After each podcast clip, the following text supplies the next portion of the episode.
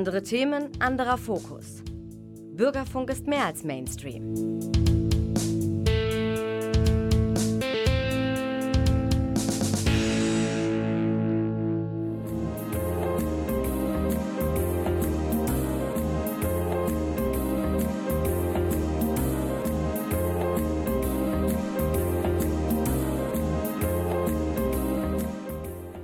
Der Lesewurm.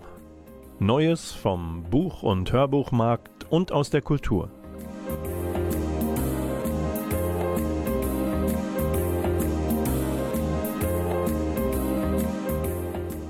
Präsentiert von Volker Stephan.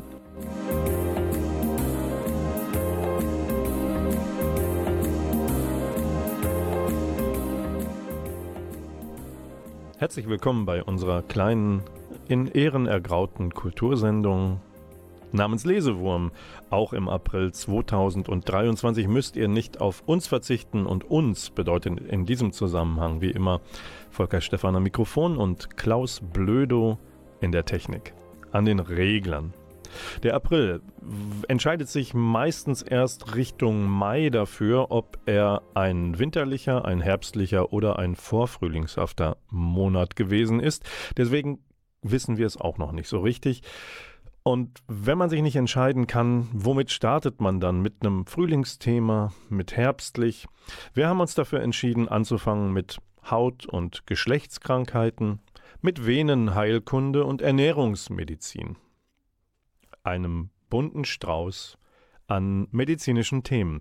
Und Jael Adler möchte ich euch in diesem Zusammenhang vorstellen. Sie ist Fachärztin für all das, was ich gerade einleitend genannt habe. Sie ist also auch Dermatologin. Sie rückt uns sozusagen auf die Pelle mit guten Ideen und Ratschlägen auch, nicht nur mit fachkundigen Handschlägen und Handarbeit. Jetzt gibt's das Ganze gedruckt in Form von Genial Vital, Ausrufezeichen. So der Titel ihres neuen Buchs, erschienen bei Drömer. Es ist nicht das erste, was sie herausbringt. Bisher hießen ihre Veröffentlichungen Hautnah, darüber spricht man nicht. Wir müssen reden, Frau Doktor. Und nun geht es bei Frau Doktor also um Lebensverlängerung. Genial vital. Also alles, was uns älter macht, im positiven Sinne, Lebensjahre zu gewinnen, aber dabei möglichst gesund. Und Jael Adlers Blick streift also wieder unseren gesamten Körper, auch untenrum, und dabei auch unsere seelische Verfassung. Sie guckt auf den Alterungsprozess, auf den wir, und das ist ihre Botschaft, Einfluss nehmen können. Durch Musik, durch Tanzen, durch Sex, durch den Blick auf die Waage, auch den erspart sie uns nicht, aber vor allem durch das Verständnis, was in unserem Körper alles abgeht und warum wir unsere Zellen, Muskeln, Organe beim Altern tatsächlich unterstützen können. Sozusagen, damit wir auch mit 100 noch kraftvoll zubeißen können. Und weil Jael Adler es mit Tabus nicht so hat, lese ich euch zumindest die Unterkapitel zum Thema untenrum, zum Thema 5, Sexualität, Geschlechtsteile und Organe vor. Und die heißen, diese Unterkapitel, Vagina, Doppelpunkt, saftig bleiben und danach Penis, Doppelpunkt, standhaft bleiben. Liebes Publikum des Lesewurms, erwarten Sie also alles bei Genial Vital, nur keinen verkniffenen, zugeknöpften Ratgeber, sondern nennen wir es zugewandte Offenheit. Und mit dieser zugewandten Offenheit wird der Klaus Blödo in der Technik jetzt den ersten Riemen anwerfen. Und dieser erste Riemen kommt von einem, ja, dessen Leben wir nicht mehr künstlich verlängern können. Leider Falco, der österreichische Rockmusiker. Den hören wir von einem Live-Konzert, von einem seiner berühmten Live-Konzerte 1993 auf der Donauinsel in Wien. Und womit können wir besser starten in einer Sendung, in der später auch Thriller zu Wort kommen werden, mit Der Kommissar live vom Plattenteller.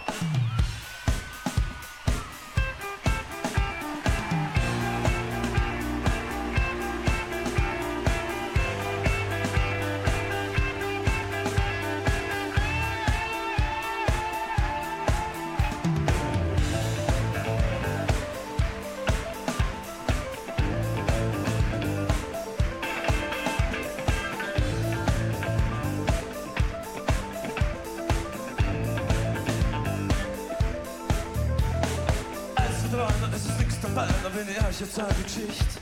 Nichtsdestotrotz, ich bin es schon gewohnt, die wie funkte Live ist nicht. Sie war jung, das hat so rein und weiß und jede Nacht hat ihren Preis. Sie sagt, Sugar sweet, you got me rapping to the beat, ich verstehe, sie ist heiß. Sie sagt, Babe, you know I miss my funky friends, mein Jack und Joe und Jill. Mein Fangverständnis, alles reicht zum Mund, ich überreiß, was sie es will. Ich überleg bei mir hinaus und dafür, dann währenddessen ist noch Rauch. Die Special Places sind sie wohl bekannt, ich mein, sie fährt hier oben auch. Dann singen's, da in der Dumm. Okay, der Kommissar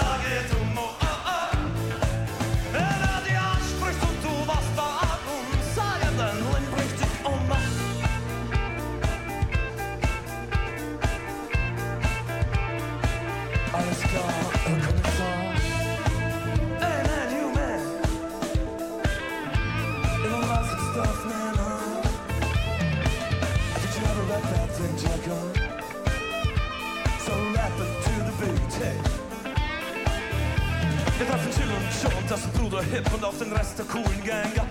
Sie rappen hin, sie rappen her, dazwischen kratzt uns auf die Welt. Ab dieser Fall ist gar lieber Herr Kommissar, auch wenn Sie anderer Meinung sind. Den Schnee, auf dem wir alle Talwärts fahren, kennt heute jedes Kind. Na, seh! Sehr schwach, sehr schwach, der Kommissar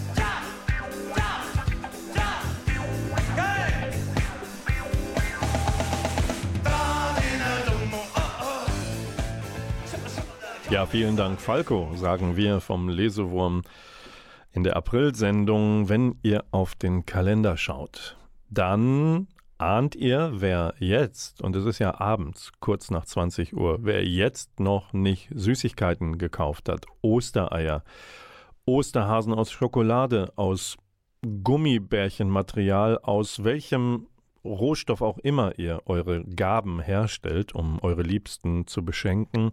Zunächst ist dieses Beschenken ja auch ein Verstecken. Also es macht ihr den Leuten nicht einfach, an ihre Gaben zu kommen. Aber falls ihr es bis jetzt noch nicht geschafft habt, dann müsst ihr darauf hoffen, dass an irgendeiner Tankstelle eurer Wahl vielleicht noch ein Supermarkt to go eurer Wahl das eine oder andere hat, damit morgen am Ostersonntag ihr nicht mit leeren Körbchen dasteht. Ihr Osterhäsinnen und Hasen. Wo wir beim Thema Ostern sind, ihr erinnert euch vielleicht, oder zumindest die Älteren, die noch nicht ausgetreten sind, das ist ein christliches Fest. Und wir vom Lesewurm nähern uns dem Thema auf andere Art und Weise. Aus verschiedenen Blickrichtungen nehmen wir das Thema Religion uns heute auch vor.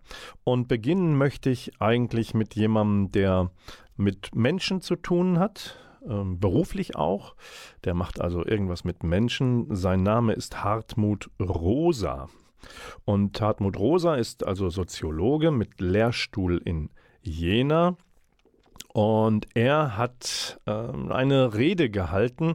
Er ist als Soziologieprofessor sozusagen in den Snake Pit gegangen, um eine Frage zu stellen, ob unsere Demokratie noch Religion brauche überhaupt. Und er tut dies, also er tat dies 2022 beim Diözesantag des Bistums Würzburg.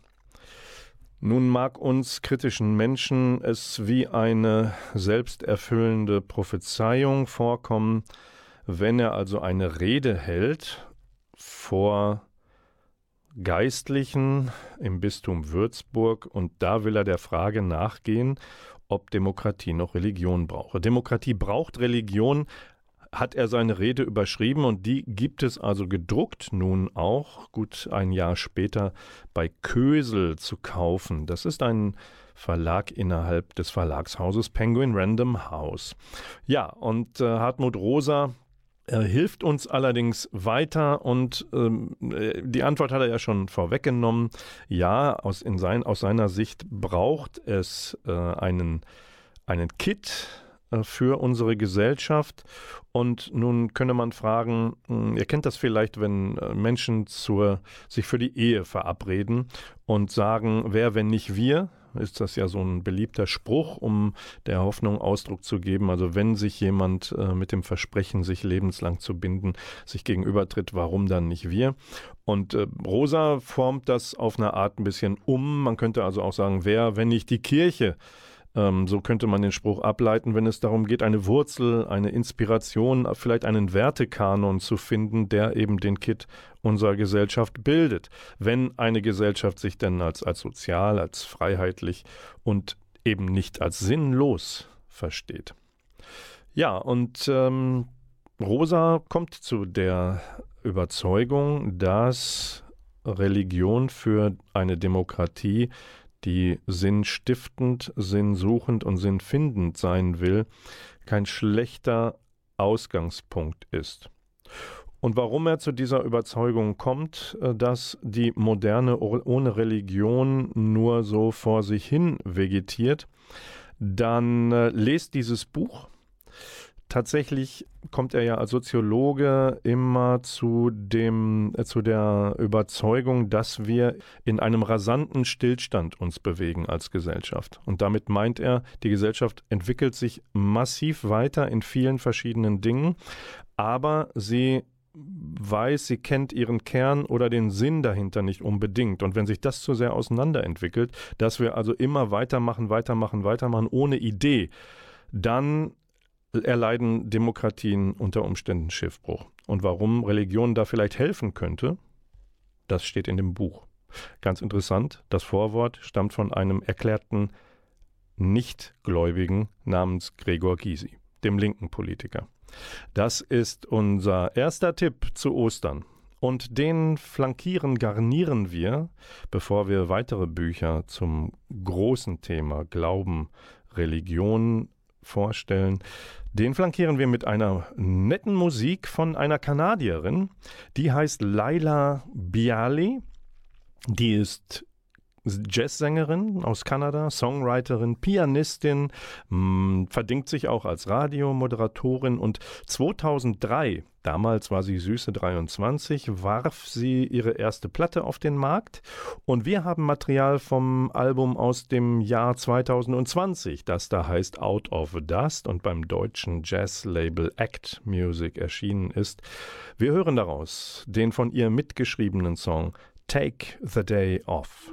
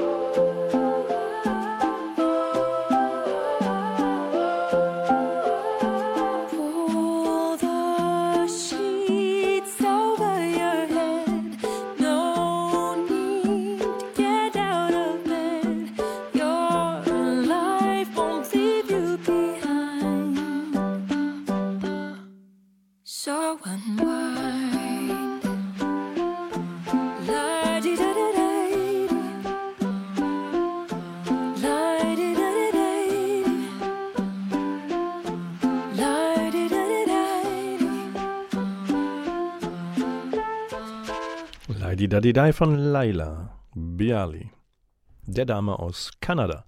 Am Ostersamstag im Jahre 2023 meldet sich der Lesewurm zurück aus dem Medienforum Münster mit seiner aktuellsten Sendung rund ums Thema Osterfest. Habe ich euch einen Strauß von religiösen Themen gebunden. Einer, der jetzt kommt, ein Teil dieses Straußes, hat einen äh, ernsten, traurigen, traumatischen Hintergrund. Wir kümmern uns noch einmal um den Holocaust, um das, was deutsche Menschen angetan haben, die sich von ihnen vermeintlich unterschieden, allein dadurch, dass in ihrer Religionszugehörigkeit in dem betreffenden Abschnitt jüdischer Glauben stand. Josef Lefkowitz ist bei Heine aktuell mit seinem Buch, mit seiner Autobiografie zu lesen, die da heißt, Mein Überleben musste einen Sinn haben. Das ist in Anführungszeichen gesetzt, also ein Zitat. Und der Untertitel dieses Buches heißt Der Holocaust-Überlebende, der zum Nazi-Jäger wurde. Was hat das Ganze mit Glauben zu tun, außer dem, was ich gerade schon angerissen habe? Josef Lefkowitz selbst war als junger Mensch in äh, einigen Konzentrationslagern zwangsweise. Er hat sie überlebt. Und er hat sie deswegen überlebt, weil sein Glauben nicht zu brechen war. Und aus seinem Glauben heraus hat er den Mut gefunden, zu überleben oder alles dafür zu tun, nicht in den Klauen der Nazis zu sterben. Er war im Konzentrationslager von Plaschow, das geleitet worden war von Amon Goeth, der den zweifelhaften Beinamen Schlechter von Plaschow trägt. Amon Goeth, Nazi, spielt auch eine Rolle in der Verfilmung Schindlers Liste als Lagerleiter. Und Levkovich war nicht nur da ähm, zur Zwangsarbeit verpflichtet, sondern er war auch in Auschwitz und Mauthausen, hat all das überlebt, viele seiner Familienangehörigen nicht. Und sein, sein Glaube, seine Überzeugung, dass es mehr geben muss als das, was er am eigenen Leibe erfahren hat an Schlechtem, hat er sich also dem Guten, dem Sinnstiftenden zugewendet. Das führte direkt in den letzten Kriegstagen und im Übergang zur Nachkriegszeit führte es dazu, dass er sich in den Dienst des US-Militärs gestellt hat und als äh, quasi Agent sich auf die Suche nach untergetauchten Nazi-Verbrechern begeben hat. Und Letztendlich führte es auch dazu, er hat dazu beigetragen, eben jenen Lagerkommandanten Goeth aufzuspüren. Der wurde 1946 dann vor ein polnisches Militärgericht gestellt, zum Tode verurteilt und dann auch hingerichtet aufgrund seiner Taten während des Zweiten Weltkriegs in den besetzten Gebieten. Nun ist das allein eine, eine bemerkenswerte Lebensgeschichte, aber äh, nun könnte man ja glauben, es geht um Rache. Nein, es geht natürlich um Gerechtigkeit zu nehmen und der Autor Josef Levkovich hat mehr getan, als sich an die Fersen des Bösen zu heften, sondern er hat auch gesagt, ich habe noch eine andere Mission, und zwar die jüdische Waisenkinder direkt nach dem Krieg aufzufinden, zu suchen. Und das ist ihm auch gelungen und er hat somit vielen Schicksalen jüdischer junger Menschen eine, eine positive Wende gegeben, weil er hat sie aus teils sehr schwierigen, schlechten Lebensumständen herausholen können und ihnen den Weg zu einem besseren Leben dadurch ebnen könnte, können. Josef Lefkowitz, mein Überleben musste einen Sinn haben. Der Holocaust-Überlebende, der zum Nazi-Jäger wurde, erscheint aktuell bei Heine. Und bevor wir zur nächsten Musik übergehen, ja, vielleicht noch etwas aus christlicher Warte, aber nicht zu staatstragend. Wenn ihr wollt, könnt ihr euch Weisheiten aus dem Kloster zu Gemüte führen. Denn es gibt ein Buch im Adeo Verlag erschienen, das heißt genauso Weisheiten aus dem Kloster, 365 Impulse, Gedankenanstöße und die kommen verteilt auf 52 Themenwochen daher und sind von Ordensleuten geliefert, gespendet, beigetragen worden, zum Beispiel von Pater Anselm Grün, von Notgar Wolf oder von Schwester Ursula Hertewig. Und ich habe ein bisschen drin geblättert in diesem Buch und habe etwas gefunden unter dem Kapitel unter der Überschrift Weisheit erfahren. Und da gibt uns Notker Wolf mit auf den Weg. In der Gesellschaft der Jungen lernt man auf jeden Fall eins, dass es nicht nur eine Wahrheit und nicht bloß eine Wirklichkeit gibt. Dann gibt es noch zum Thema mit Gott ins Gespräch kommen als Wochenoberthema von Schwester Ursula Hertewig diesen Gedanken zum Thema Gebet. Gebet. Für mich persönlich die Freundschaftspflege mit Gott. Das ist zunächst einmal zwecklos, wie die Freundschaft. Sobald ich mich im Gebet auf die Wenn-Dann-Schiene begebe, verlasse ich den Raum der Freundschaft und begebe mich in die Knechtschaft. Und mit Notgar Wolf möchte ich noch einmal enden, der auch der hat eine Idee zum Thema Gebete und sagt, vorformulierte Gebete sind gut, wenn mir selbst einmal die Worte fehlen. Sie können sich auch zum Einstieg eignen, aber grundsätzlich können Sie mit Gott reden wie mit einem sehr guten Freund oder einer Freundin. Sie müssen sich nicht vorher genau überlegen, was Sie sagen. Ja, und damit sage ich zu Klaus Blöde in der Technik ab mit der nächsten Musik.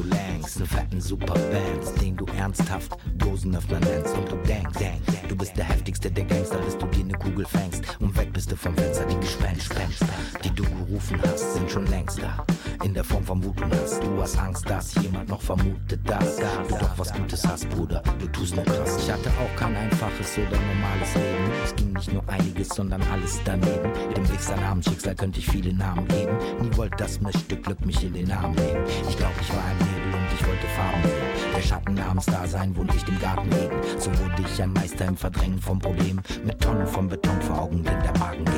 I shot the sheriff. I shot him. But I did not shoot the deputy. Pang, pang, pang.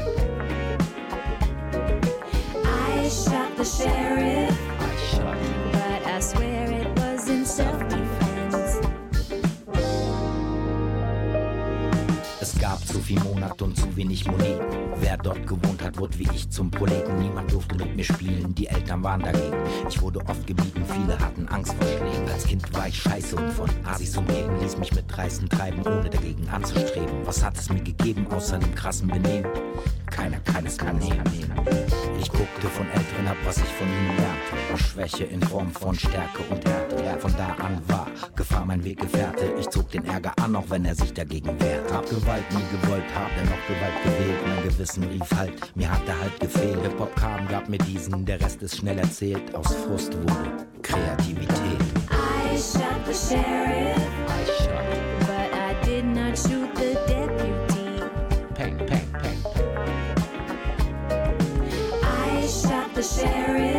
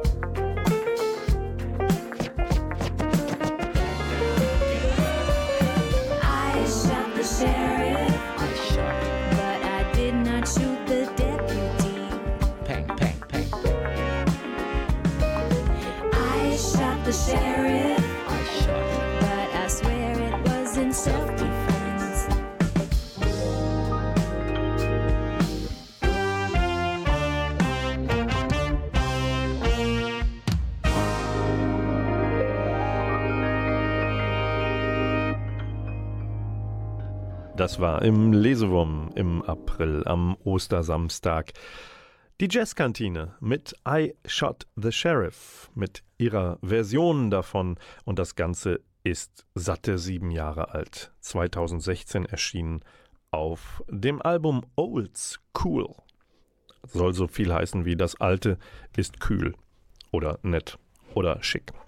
Ja, wir sind bei den Hörbuch Top 5, einer Rubrik, die geübte Hörerinnen und Hörer des Lesewurms kennen sollten, denn einmal im Monat gibt es einen Blick auf fünf Hörbücher und die sind sortiert nach Platz 5 bis Platz 1. Und wir beginnen also mit dem Album, mit dem Hörbuch, was in diesem April im Lesewurm auf Platz 5 liegt und das heißt Norman Ohler, Der totale Rausch, Drogen im Dritten Reich. Das Ganze gibt es bei Argon als Download und Norman Ohler liest sich dabei selbst, denn er, der mal Stadtschreiber von Ramallah war und ein preisgekrönter Romanautor und Autor von Filmdrehbüchern ist, er hat sich als Buch vorgenommen zu untersuchen, wie dieser Fanatismus bei den Nazis äh, diese, diese, diese negative Energie, wie die immer wieder gefüttert wurde. Das alleine lässt sich, so sagt er, nicht erklären durch blinden Fanatismus, sondern es braucht noch eine andere Quelle. Und da ist er mit medizinischen, forscherischen Mitteln auf die Suche gegangen, wie haben sich die Schergen gepusht und er hat eine Menge gefunden. Äh, toxisch nennt er das, was er gefunden hat. Also Aufputschmittel, Drogen haben herhalten müssen, um Menschen an der Front, also Soldaten im Kampf äh, bei der Stange zu halten. Und das reicht natürlich auch bis in die höchste Führungsebene hinein, bis zu Adolf Hitler, der, so legt uns Norman Ohler vor, ähm, so ab 1900, spätestens ab 1944 zu einer Droge gegriffen hat, stärker als Heroin, nämlich Eukodal habe er sich täglich spritzen lassen, äh, dieses Opiat. Und die Menschen an der Front, die haben bekommen, so hat er recherchiert, ab 1940 für den Blitzkrieg genannten Überfall überall, in Europa, das Pervitin. Heute würde man es Crystal Meth nennen. Wir kommen zu Platz 4 in den Hörbuchcharts im Lesewurm und das ist eine Kombination, ein hochpreisiges Etwas, nämlich Frank Schätzing, den kennen wir alle. Der Schwarm, sein Megaseller, kennen auch sehr viele.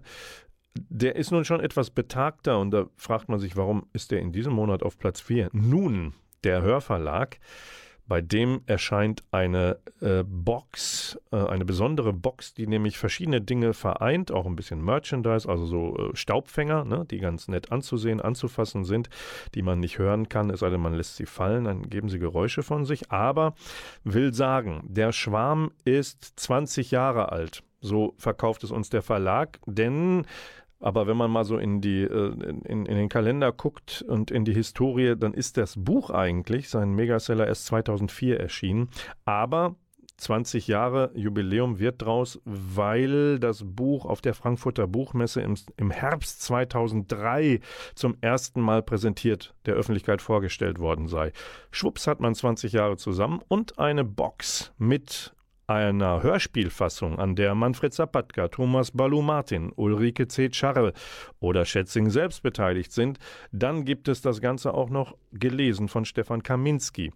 Allerdings als Hörbuch, Download, Codes und das Besondere der Box ist eben, das, was man anfassen kann, ist nicht vorgelesen, sondern sind ein paar lustige Artikel dabei. Ich habe mal geguckt, 100 Euro das Ganze. Wer Schwarm- und Schätzing-Fan ist, möge es ausgeben. Wer nicht, muss sich was anderes überlegen. Zum Beispiel überlegen, vielleicht bei Platz 3 zuzugreifen, denn dort liest Julia Nachtmann von Sabrina Janisch den aktuellen Roman Sibir. erscheint bei Argon. Und Sabrina Janisch ist Münsteranerin. Seit ein paar Jahren hat sie sich in Gievenbeck niedergelassen und hier in Sibir schildert sie ja autofiktional heißt es. Also sie guckt in ihre eigene Familiengeschichte und transferiert das Ganze in eine Geschichte über einen zehnjährigen Josef Ambacher, der aus Ostgebieten Deutschlands nach Russland, tief nach Kasachstan mit seiner Familie deportiert wird, kurz äh, im Jahr 1945. Und diese Kindheit wird erzählt. Und dann 1990 in einem Ort an der Lüneburger Heide, einem fiktiven Ort namens Mühlheide, wird die Jugend von Laila geschildert, die wiederum die Tochter von Josef Ambacher ist und miterlebt, wie bei ihrem Vater alte Erinnerungen hochkommen, als nämlich Russlanddeutsche nach dem Zerfall der Sowjetunion ausreisen dürfen, Spätaussiedler, kommen und das wühlt vieles auf. Und Sabrina Janisch gelingt es, das kunstvoll zu verweben, diese beiden Zeitepochen. Julia Nachtmann liest das. Wir sind bei Platz 2 in den Hörbuchcharts des Lesewurms und da treffen wir auf Eva Becker. Die liest Maria Pettersson, Anführerinnen, Agentinnen, Aktivistinnen im Download bei Argon. Und Pettersson ist eine finnische Journalistin, Chefredakteurin von diversen Zeitschriften und sie interessiert sich sehr für Geschichte. Und deswegen hat sie 49 Porträts zusammengetragen von Frauen, die Künstlerinnen waren, Wissenschaftlerinnen, Herrscherinnen auch und dann auf der dunklen Seite der Macht auch als Piratinnen, Räuberinnen oder Betrügerinnen von sich reden gemacht haben. Drei kurze Beispiele. Wir treffen auf eine vietnamesische Widerstandskämpferin, die ein eigenes Heer anführte, Ba Treo, und dann haben wir es mit der ersten Königin Afghanistans zu tun, Soraya Tarsi. Oder wir gucken auf eine Jiu-Jitsu-Lehrerin, eine britische, die die Suffragetten, also die Damen, die ums weibliche, ums Wahlrecht für die Frauen gekämpft haben, in Selbstverteidigung trainierte. Die heißt Edith Margaret Garrett. Oder Nummer vier schmeiße ich euch auch noch rein, eine russische Nonne, Maria Skopsova. Die hat sich dem, im Zweiten Weltkrieg dem französischen Widerstand angeschlossen. Und damit sind wir auch schon bei Platz 1, dem Gewinner im April. Das ist in diesem Fall ein Mann. Ich kann es nicht ändern. Oder zwei, weil Peter Lonzek ist die Stimme, die Mark Rabes Thriller Der Morgen ja, den Ton gibt, vertont. Das Ganze erscheint bei Hörbuch Hamburg und genau da hören wir jetzt rein. Er riss ein Streichholz an starrte auf den Körper. Der Schnee wirbelte stumm. Weiße, verirrte, dumme Punkte vor einem Himmel zwischen Schwarz und Orange. Wie viel Zeit blieb ihm noch? Fünf Minuten? Drei? Was sollte er mit der Waffe tun? Sie draußen verstecken? Drinnen? Sie reinigen und lügen? Er schaute zu ihr. Gott, sie hat gar nichts an schoss ihm in den Sinn. Als wenn das jetzt noch eine Rolle spielen würde. Bis gerade eben war es noch das Allergrößte gewesen. Er versenkte sich die Finger an der Flamme, ließ das Streichholz fallen und zündete ein zweites an. Der Schwefel zischte in der Stille. Was für eine winzige Flamme und was für eine Riesenscheiße. Schon damals, am ersten Tag, bei ihrem ersten Aufeinandertreffen war Blut geflossen. Und jetzt das. Ihm wurde schlecht. Noch zwei Minuten. Vielleicht auch eine. Noch heute weiß er genau, was er damals bei ihrer ersten Begegnung gedacht hatte. Mutig sein. Einfach mutig sein. Das war die Stimme von Peter Lonzek, der der Morgen von Marc Rabe vertont. Und zwar haben wir es hier mit einem Auftakt einer neuen Reihe von Marc Rabe zu tun. Und äh, was wir miterleben ist, es wird gerade also eine Leiche gefunden. Und zwar hat die etwas Besonderes an sich, nämlich keinerlei Kleidung, eine nackte Frau, aber auf ihrem Körper ist etwas hinterlassen, eine Botschaft. In roter Farbe. Was hat man ihr auf den toten Leib geschrieben? Die Privatadresse des aktuellen Bundeskanzlers. Das alleine ist schon schräg genug. Interessanter wird es noch einmal dadurch, dass eine Kommissaranwärterin, Nele Tschaikowski, zusammen ermitteln soll mit Arthur Meyer und der ist berüchtigt. Und vielleicht haben wir den gerade erlebt dabei, wie er unfreiwillig auf die Leiche stößt. Und er kennt sie vielleicht von früher und hat dadurch eine ganz besondere Beziehung zu dem Fall? Wir wissen es nicht. Wir wissen es nur dann, wenn wir uns anhören von Marc Rabe, Der Morgen, erschienen bei Hörbuch Hamburg. Von der Stimme Peter Lonzeks wechseln wir nun zur Stimme von Marius Jansen. Denn der ist der Erfinder so mancher Lieder und Songs der Münsteraner Band Home to Paris. Und von deren Album Snow hören wir jetzt Bubbles in the Air.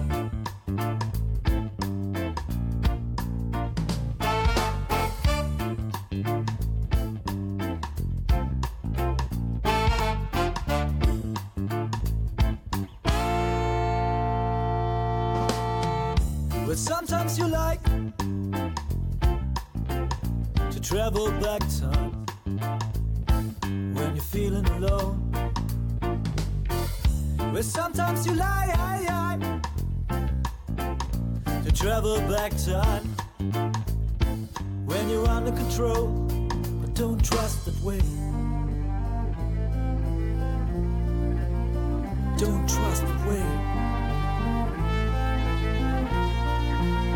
I don't trust the way. Don't trust the way.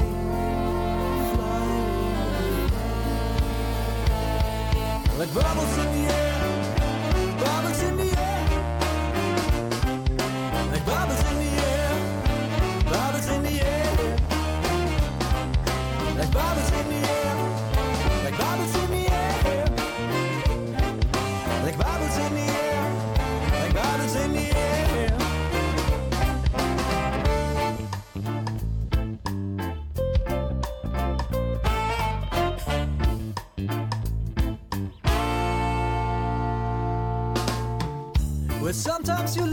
Sometimes you like to travel back time when you're feeling alone. But sometimes you like to travel back time when you're under control.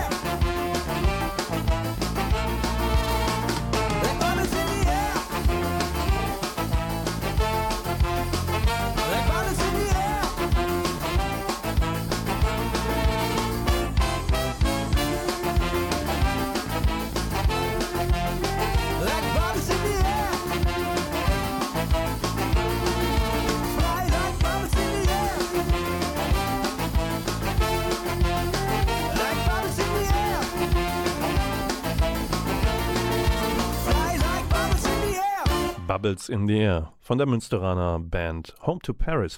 Und wer bei Bubbles in the Air Bilder im Kopf auf einmal hat, also von aufsteigenden Luftblasen, dem möchte ich zum Schluss der Lesewurmsendung im April noch ein paar andere Bilder in den Kopf zaubern, nämlich gemalte, gezeichnete, gedruckte. Wir sind in der Comics und Graphic Novel Abteilung angelangt und naja, die Bilder müssen nicht nur in eurem Kopf entstehen, wenn ihr jetzt zuhört, ihr könnt sie euch auch angucken. Einerseits gedruckt, andererseits kommt Asterix in die Kinos. Äh, seit, ich glaube, am 18. Mai werdet ihr Asterix im Reich der Mitte als Film in den Kinos gucken können. Was es jetzt schon gibt, seit Anfang der Woche, das illustrierte Album zu diesem Film erscheint bei Egmont. Und äh, worum geht's da? Es gibt ähm, Schwierigkeiten für die Kaiserin von China im Jahr 50 vor Christus. Und Asterix und Obelix machen sich also auf, äh, die Dame aus der Gefangenschaft zu befreien. Der Typ, der sie einkaserniert hat, ist der verräterische Prinzregent Deng Xing-kin. Ja, und das ist Nummer eins. Wenn ihr wollt, blättert in dem Buch schon jetzt.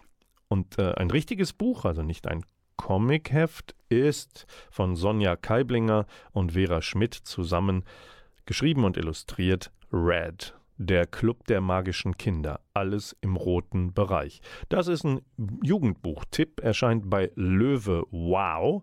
Und da geht es darum, um eine wunderbare Combo. Das ist so ein A-Team, würde ich fast sagen. Also so die, die, diese Mächtigen, die magische Kräfte haben. Äh, Harry Potter für, für kleine, noch kleinere. Und in diesem illustrierten Buch mit vielen Sprechblasen und wunderschönen Zeichnungen geht es darum, dass tatsächlich hinter Menschen mit roten Haaren sich allerlei Zauberkräfte befinden. Das ist ein Auftakt einer Reihe Sonja Keiblinger und Vera Schmidt. Red, der Club der magischen Dichter. Der Lesewurm im April geht zu Ende mit einer kombinierten Veranstaltungslesetipp Idee und zwar möchte ich euch vorschlagen, geht doch, wenn ihr wollt, am Sonntag, den 23. April mal wieder in den Zoo in den Allwetter Zoo Münster, in die Zooschule. Ihr müsst mal gucken, die Gelehrten streiten sich gerade noch, ob es um 10.30 Uhr schon losgeht oder 12.30 Uhr. Checkt die Webseite. Es gibt dort einen Vortrag über ein Buch, das Christine Figgener über Meeresschildkröten verfasst hat. Nicht nur das Buch stammt von ihr und heißt Meine Reise mit den Meeresschildkröten, wie ich als Meeresbiologin für unsere Ozeane kämpfe, Nein, sondern der Vortrag stammt natürlich auch direkt von ihr. Sie, die in Haltern geboren worden ist, um die Ecke also, kommt nach Münster, um ihr bei Malik erschienenes Buch vorzustellen. Was ist daran so interessant? Also ihr kennt möglicherweise den Namen nicht, aber ihr kennt ein Video aus den sozialen Medien, nämlich es gibt eine Frau, die zieht einer Meeresschildkröte einen Strohhalm aus der Nase. Dieses Video ging viral. Warum? Weil es steht für die Verschmutzung der Meere durch uns, durch die Menschen mit Plastikmüll. Und dieser Strohhalm hatte sich verfangen in der Nase einer Schildkröte und Christine Figgener rettete sie. Christine Figgener ist Meeresbiologin und sie ist inzwischen in Costa Rica angekommen und arbeitet dort auf einer Station, die sich eben um den Schutz der vom Aussterben bedrohten Meeresschildkröten kümmert. Und gleich am Anfang ihres Buches nimmt sie uns wunderbar mit auf Entdeckungstour in diese uns eigentlich so verborgen bleibende Welt, nämlich indem eine 1,70 Meter lange Lederschildkröte sich an Land robbt, um nämlich ihre Eier im Sand zu verbuddeln. Und das ist eine, ein wunderbares Erlebnis, weil einerseits befriedigt das die Neugier der Forscherin. Andererseits ist sie auch da schon Aktivistin, weil, wenn es denn diesen Kreaturen an das Leben geht, dadurch, dass sie immer schlechtere Lebensbedingungen vorfinden, wollen eben die Aktivistinnen um Christine Figgener versuchen, möglichst viele der Eier, die diese Schildkröten ablegen im Sand, zu retten. Und dann müssen die halt gucken, wann kommen die an den Strand mitten in der Nacht, wohin legen sie die Eier an die 100 Stück und liegen die da gut. Wenn nicht, müssen die umziehen in eine Schutzstation, dann würden sie ausgebuddelt und versucht, dort eben ausgebrütet zu werden. Ja, das war der Lesewurm im April. Wir hören uns wieder, wie immer, am zweiten Samstag im Mai. Das wäre der 13. Mai. Wenn ihr Lust habt, bis dahin verabschieden sich herzlich von euch und wünschen frohe Ostern, aber auch frohen Ramadan. Wir haben immer noch Fastenzeit und wir sehen uns dann wieder und hören uns wieder am 13. Mai. Wir verabschieden uns noch ein bisschen von mit Falco aus der Sendung. Bis zum Mai. Tschüss, sagen Klaus Blödo in der Technik und Volker Stephan am Mikrofon.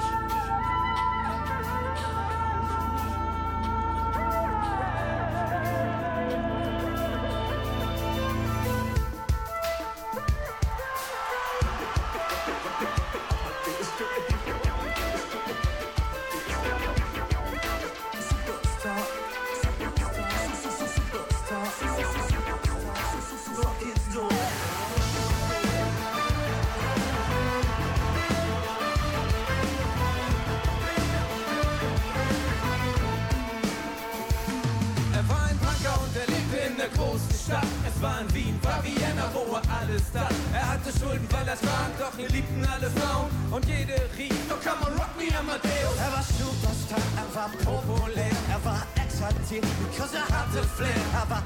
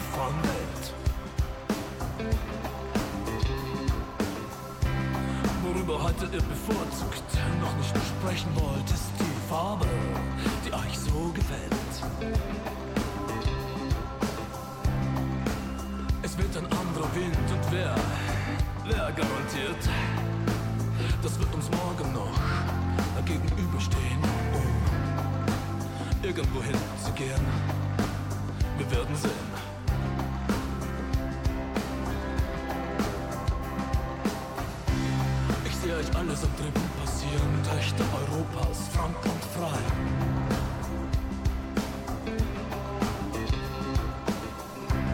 Und ich verzicht wie nichts auf meine Green Cards. Wenn euch vielleicht dann wohl ist dabei, es sei. Worum es mir geht, ist, dass du nie vergisst. Ich weiß, du weißt, wovon wir sprechen, wenn wir wissen, Autobahn.